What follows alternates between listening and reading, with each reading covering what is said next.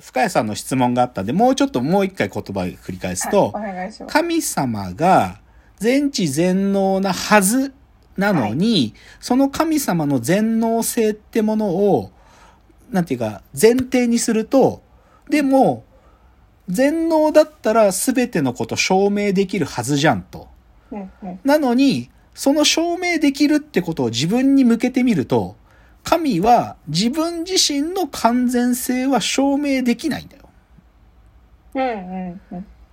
だから、この、な、でもなんでそれが起きるかっていうと、神様が自分以外のことを証明せよって言ってる時は起きないんだよ、この問題は。はいはい。でも神が自分自身にその問いを差し向けた時に、うん、矛盾が生まれてしまうっていう。はい。で、だからこれをちょっと僕の今日の言葉で言えば、自己言及的な神の限界ってものが現れてる。それがある意味ゲーデルの不完全性定理を通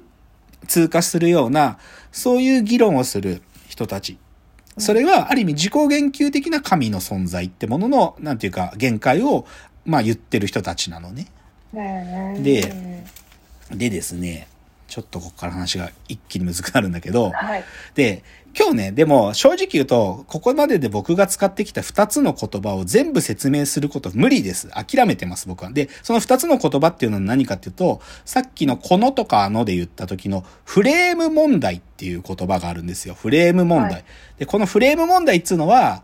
単純に言っちゃうと、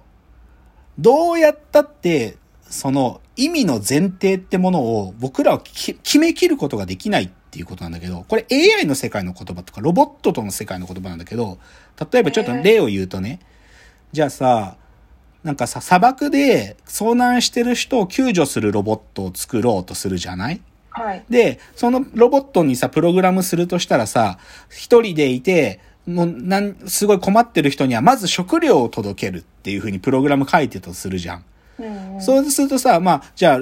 人遭難してる人にロボットが食料持ってくんだけどさ、そうすると、ロボットは食料だったら缶詰持ってったとするじゃん。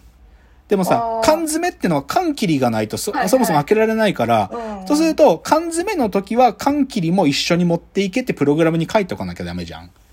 でするじゃん。で、それで持ってくんだけど、じゃあそれでじゃあロボットが、それで食べ物ちゃんと届けられるようになったかっつうと、次にロボットが冷凍食品持ってっちゃったとするじゃん。ねで、カッチカチの冷凍食品持ってって、で、冷凍食品の時は電子レンジを持ってかなきゃいけないっていうんで、さらに書き足さなきゃいけないじゃん。うんつまりその砂漠で遭難してる人に持ってく食べ物っていう時の、その食べ物って言ってる意味っていうのは、うん缶詰は缶切り持ってかなきゃとか、冷凍食品は、あの、電子レンジ持ってかなきゃみたいに、もう、このルールをどこまで行っても書き尽くせないっていうのが、このフレーム問題っていうと、あの、問題なのね。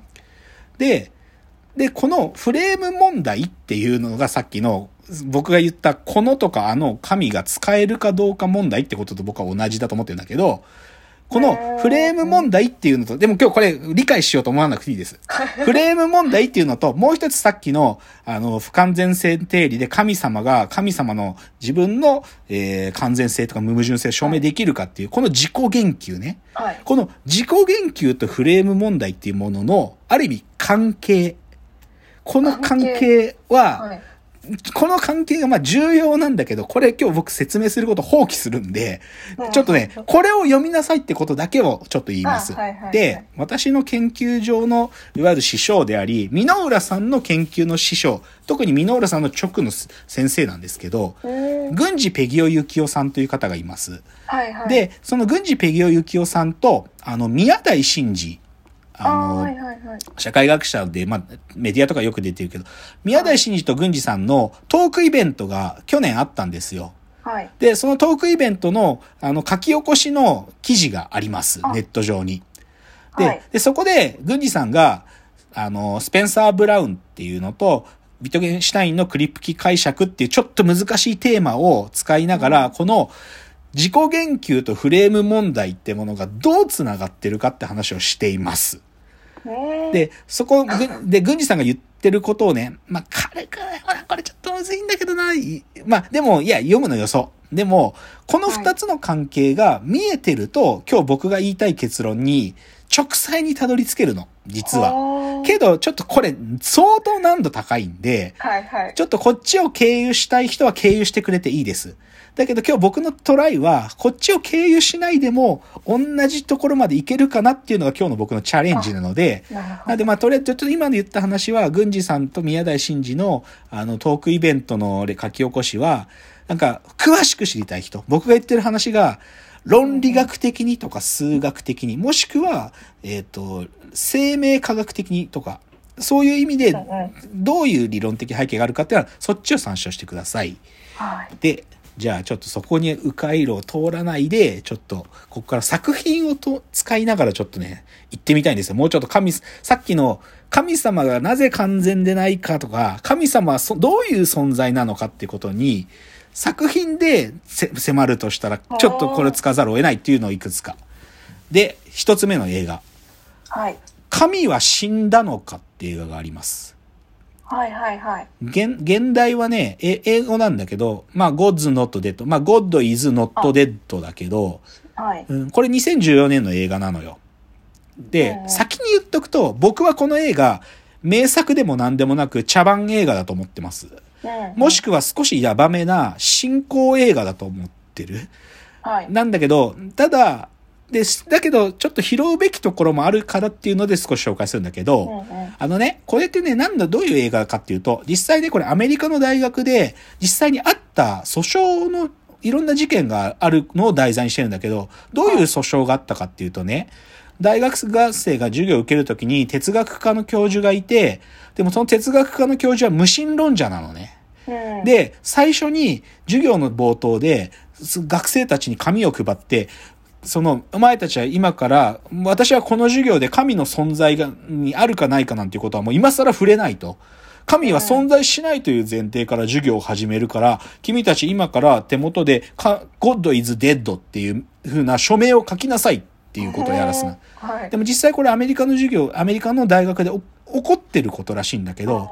で、だけど、その一部の生徒たちは自分の信仰があるからさ、そんなことは書けないって言って、だけど、書かなければお前に単位やらねえぞっていう、